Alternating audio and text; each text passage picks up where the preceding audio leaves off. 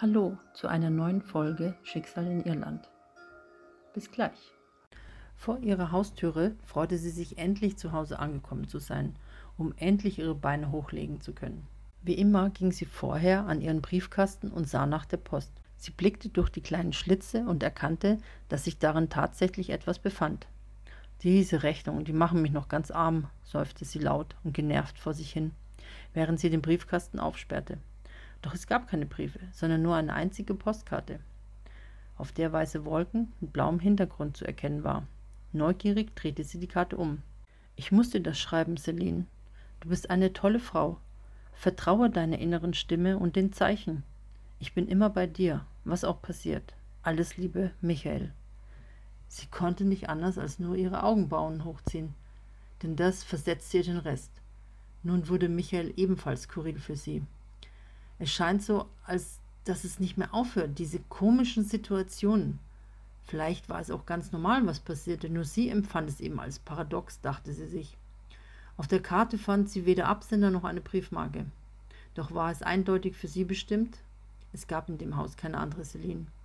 Verwundert drehte sie die Karte immer wieder um, während sie zu ihrer Wohnung hinaufging und schüttelte ungläubig den Kopf.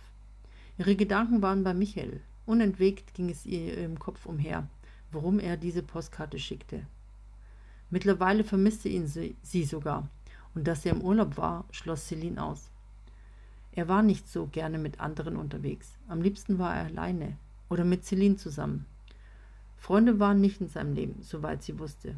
Meistens ging er mit einem Buch unterm Arm, in dem er ab und zu las, oder plötzlich dachte Celine daran, dass sie gar nicht so viel von ihm wusste.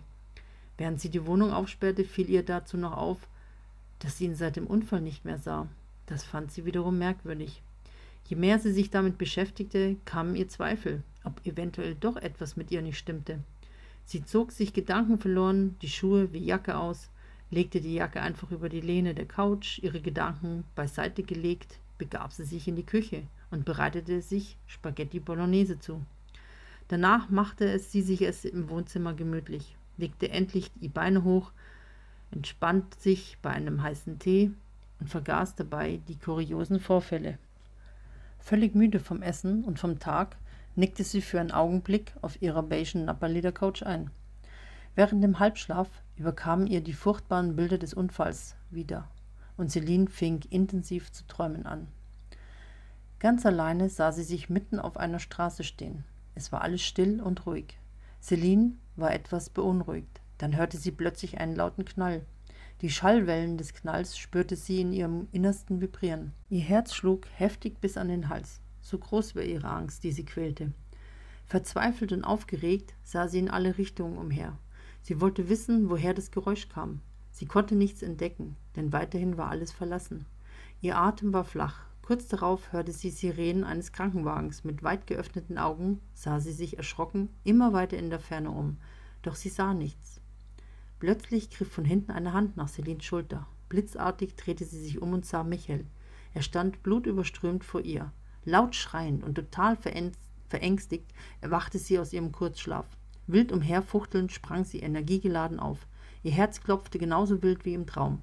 Sie atmete schnell und als sie auf die digitale Zeitangabe des DVD-Players blickte, schnaufte Celine genervt durch. Denn es war noch zu früh, um Jessica abzuholen. Doch sie musste unbedingt und sofort zu ihr.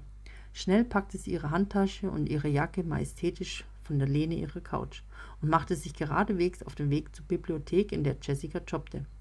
Mit übereifrigen Schritten sah sie aus der Ferne bereits die große Holztüre, den Eingang der Bibliothek.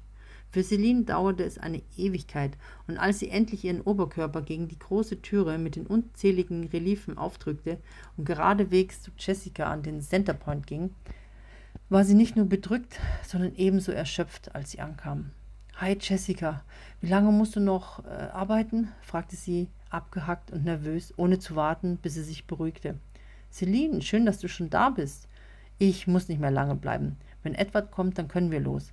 Aber was ist denn mit dir los? Bist du gelaufen? fragte Jessica, die ihr ansah, dass etwas auf Celines Herzen lag. Vorhin zu Hause, da bin ich kurz eingenickt und äh, ich träumte so etwas Schreckliches, gab Celine außer Atem von sich und lehnte sich erschöpft an das Pult.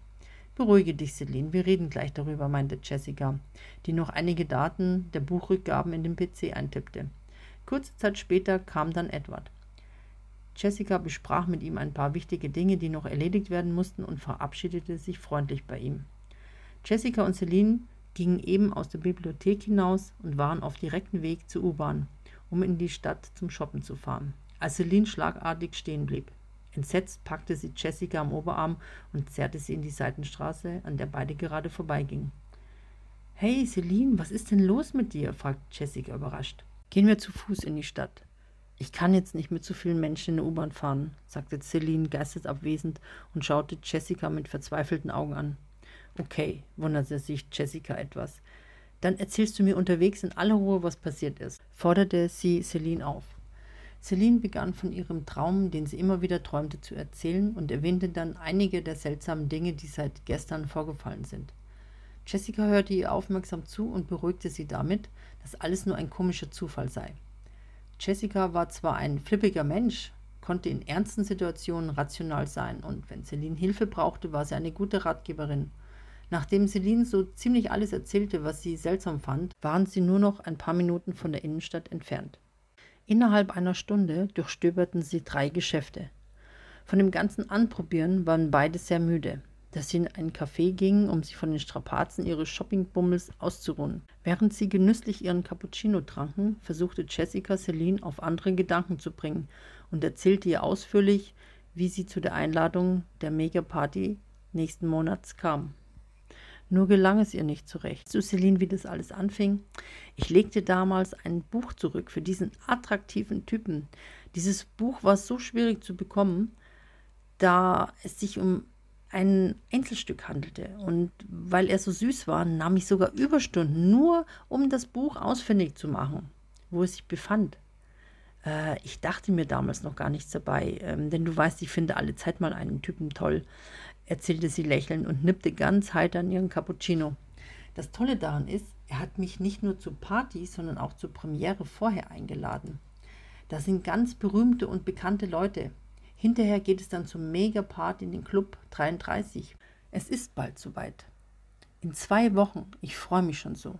Und das alles habe ich Steve zu verdanken. So heißt der Schnucketyp. So nannte Jessica die Typen, die es wirklich schafften, Jessicas Ansprüche zu erreichen. Und wieder lächelte sie mit ihrem sinnlich aussehenden Kussmund. Celine starrte sie nur noch mit ganz großen Augen an, als sie Steve hörte. Denn da stand doch zu Hause in ihrem Kalender Jessica war so glücklich, dass sie diesmal nicht mitbekam, wie es um Celine stand, und kramte suchend in ihrer Boutique-Tragetasche herum. Celine wendete sogleich ihren Blick ab und sah planlos in die Ferne. In knapp zwei Wochen überlegte sie. Das könnte mit dem Tag passen, der im Kalender eingetragen war. Dann konnte es nur diese Megaparty sein. Und mit diesem Steve. Celine wollte darüber nicht mehr nachdenken. Ihr war das alles zu kompliziert warum die Nachricht in ihrem Kalender stand und warum es schon so viel früher damit anfing, bevor Jessica eingeladen wurde. Also sie, sie war total durcheinander. Celine schwieg, nahm die Tasse in ihre Hand und trank gedankenverloren in kleinen Schlucken den Cappuccino. Es fiel ihr schwer, sich von den Gedanken zu befreien. Nach einigen Minuten des Schweigens trank Celine den letzten Schluck. Daraufhin bestellte Jessica noch zwei Piccolo, weil ihr danach war und ihr war auch danach, Celine glücklich zu machen, jedenfalls für den Moment, und drückte, drückte ihr dazu noch eine schöne, elegante weiße Stretchbluse mit feinen Aprikotstreifen in die Arme. Hier, die ist für dich, Celine. Zur Feier des Tages grinste Jessica sie schon wieder an. Was? Die ist für mich? Celine war ganz überrascht. Jep, ich will dir damit eine Freude machen. Das hast du. Sie gefällt mir sehr gut. So eine schöne Bluse, schwärmte Celine. Vielen Dank, Jessica. Womit habe ich das verdient? Und warum zur Feier des Tages? wunderte sie sich. Ach, damit du dir mal keine Gedanken mehr machst und im Moment nur glücklich bist, sagte Jessica. Schon allein dieser Satz von Jessica versetzte sie wieder in Gedanken. Keine Gedanken machen, wie sollte Celine das schaffen? Ihr ganzes Leben lang grübelte sie schon. Doch diesmal, seit dem Traum, konnte sie nicht mehr damit aufhören. Im selben Moment dachte sie dann schlagartig wieder an den Unfall. Vielleicht sollte sie sterben und nicht dieser junge Mann, an den sie komischerweise immer denken musste. Für einen Moment war es still. Jessica suchte in ihrer Handtasche nach ihrem Lippenstift, um sich die Lippen nachzuziehen, und Jessica saß mit der Bluse in den Händen, die in ihrem Schoß lagen, und blickte sehnsüchtig in die Ferne.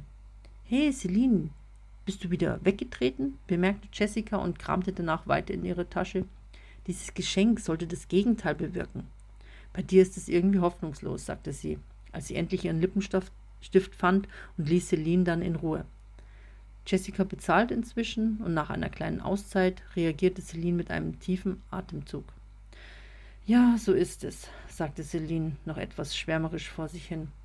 Ist gut, Celine. Du hast jetzt genug geträumt. Ich habe noch gar nichts Passendes für die Party gefunden. Ähm, wir sollten weitergehen, meinte Jessica. Beide standen auf und überraschenderweise war Celine bester Laune, als ob nichts sie mehr bedrückt und lebhafter als vorher. Das freute Jessica, denn sie konnte es nicht ertragen, wenn sie allein Unterhalterin spielen musste.